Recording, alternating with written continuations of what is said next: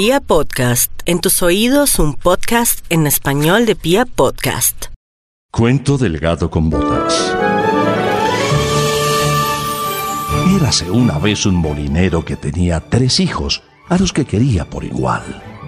Sin embargo, el molinero era muy pobre, y por eso cuando murió tan solo tenía para darles en herencia a sus hijos el molino, un burro y un gato, en apariencia bastante común. La repartición de los bienes, según la voluntad del fallecido, sería atendiendo a la edad de sus muchachos.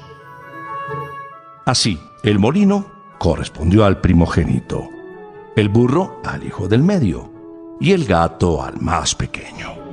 Apenas estuvo hecha la repartición, este último pensó que había sido el más desgraciado. Sus hermanos podrían trabajar mancomunadamente y aprovechar sus fuerzas para acumular riqueza, algo que el padre, aunque muy bueno, no había podido lograr por su tosudez y viejos hábitos. En cambio él, con un simple gato, nada podría hacer para ganarse la vida. Al tanto de los pensamientos de su nuevo amo, el gato, para nada un felino doméstico común, lo sorprendió al hablar cual si fuera una persona y le dijo, No lamentes en vano, pues ciertamente de los tres eres el que ha salido mejor parado. Para demostrártelo y consolidar tu fortuna, solo necesito que me consigas un par de botas y un saco. Sorprendido el muchacho, le buscó al gato lo que éste demandaba.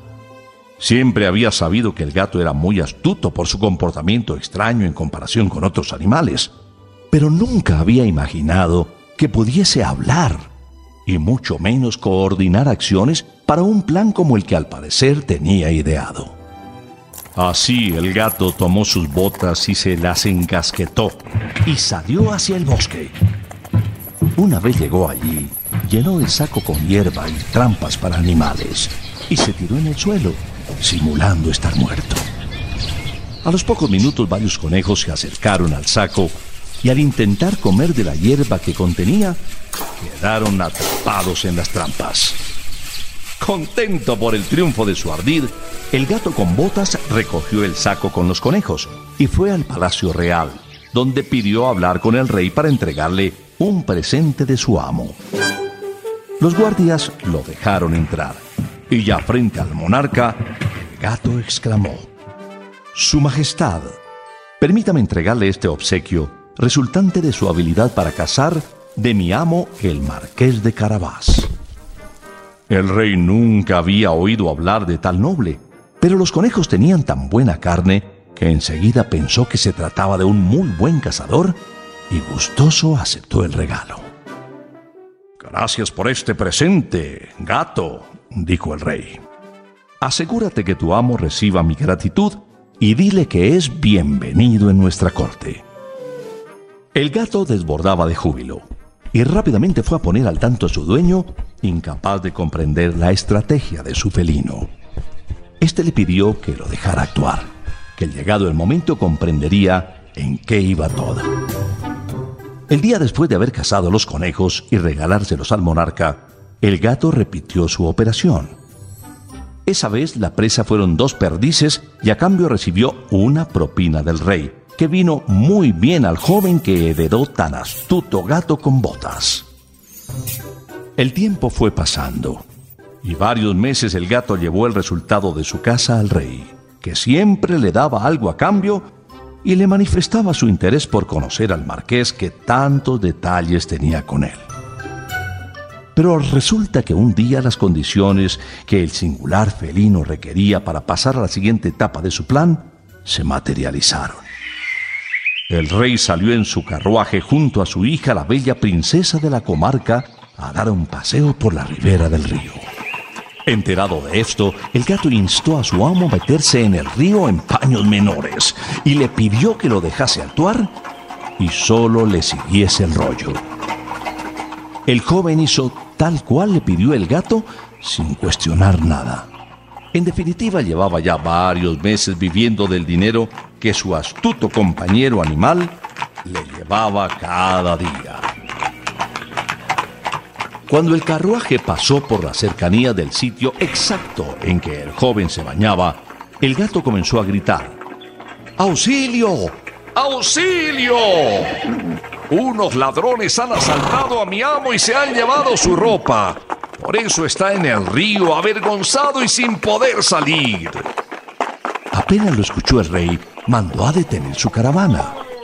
Había reconocido al gato y preocupado por la suerte del noble marqués de Carabás, le pidió al gato que le contase la historia con lujo de detalles. Así lo hizo el gato y ganó la solidaridad del monarca que ordenó dar ropas lujosas al marqués para que pudiera salir del agua. Cuando esto estuvo hecho, el rey trabó inmediata confianza con el supuesto noble que había estado regalándole el resultado de su habilidad para la caza durante meses. El joven, hijo de un pobre molinero, había ganado en astucia desde el momento en que heredó a su gato con botas, razón por la que comprendió de inmediato el sentido de todo lo que había estado haciendo su suerte de mascota. De esta forma, aceptó la invitación del rey a acompañarlo a él y a su hija en el carruaje durante el resto del paseo. A medida que avanzaba la caravana real, se encontraba a su paso a productores de heno, trigo y otros cultivos de gran demanda en palacio. El rey siempre ordenaba detener el paso de su carruaje para interactuar con los trabajadores y preguntarles para quién trabajaban y de quién eran las tierras en las que lo hacían. Estos, a los que oportunamente el gato con botas que iba al frente de la caravana les había alertado lo que debían decir para supuestamente no morir, respondían al monarca que eran trabajadores del famoso Marqués de Carabás, dueño y señor de las tierras por las que el monarca transitaba ahora mismo.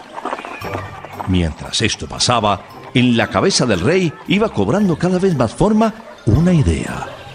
El joven marqués era pretendiente ideal para su hija, la que al parecer estaba encantada con el joven tanto como él con ella. Unos kilómetros más adelante de donde habían visto al último productor de trigo, los nobles se encontraron con un fabuloso castillo que competía en belleza y esplendor con el palacio real. Pero sucede que unos minutos antes de que la caravana llegase, el astuto gato, que se había adelantado aún más, había tomado cartas en el asunto. Ese castillo, el cual conocía muy bien, era propiedad de un horrendo ogro. El gato conocía que esta criatura tenía la extraña habilidad de convertirse en animal. Por ello, cuando llegó al castillo y lo vio, le increpó. ¿Es cierto que tienes la habilidad de convertirte en cualquier animal? Por supuesto que sí, le dijo el ogro al tiempo que se convertía en un león. Sin dejarse amilanar ante la impresión y el temor que le causaba el llamado rey de la selva, el gato con botas agregó a la conversación. ¿Pero acaso serás capaz de transformarte también en animales más pequeños? ¿Por quién me tomas? Claro que sí, exclamó orgulloso el ogro, mientras se convertía en un ratón. Esta era la oportunidad que el gato esperaba apenas vio al roedor, le fue encima y se lo tragó de golpe, de forma que el castillo quedaba sin agua. Así, cuando la caravana real llegó, la recibió y con mucha solemnidad dijo, Bienvenido, Su Majestad y bella princesa, al castillo de mi amo, el Marqués de Carabás. Pueden disponer de sus terrenos como gusten para descansar y volver cada vez que les apetezca. Esto era lo que necesitaba oír el rey para tomar su decisión. El joven, guapo y rico marqués de Carabás era sin duda el candidato perfecto para desposar la princesa y sucederlo en el trono. Y exactamente así fue al cabo de pocos meses. El joven vivió feliz para siempre con su bella y adorada esposa, orgulloso de haber heredado a un astuto gato, gato con botas, que lo convirtió en rey.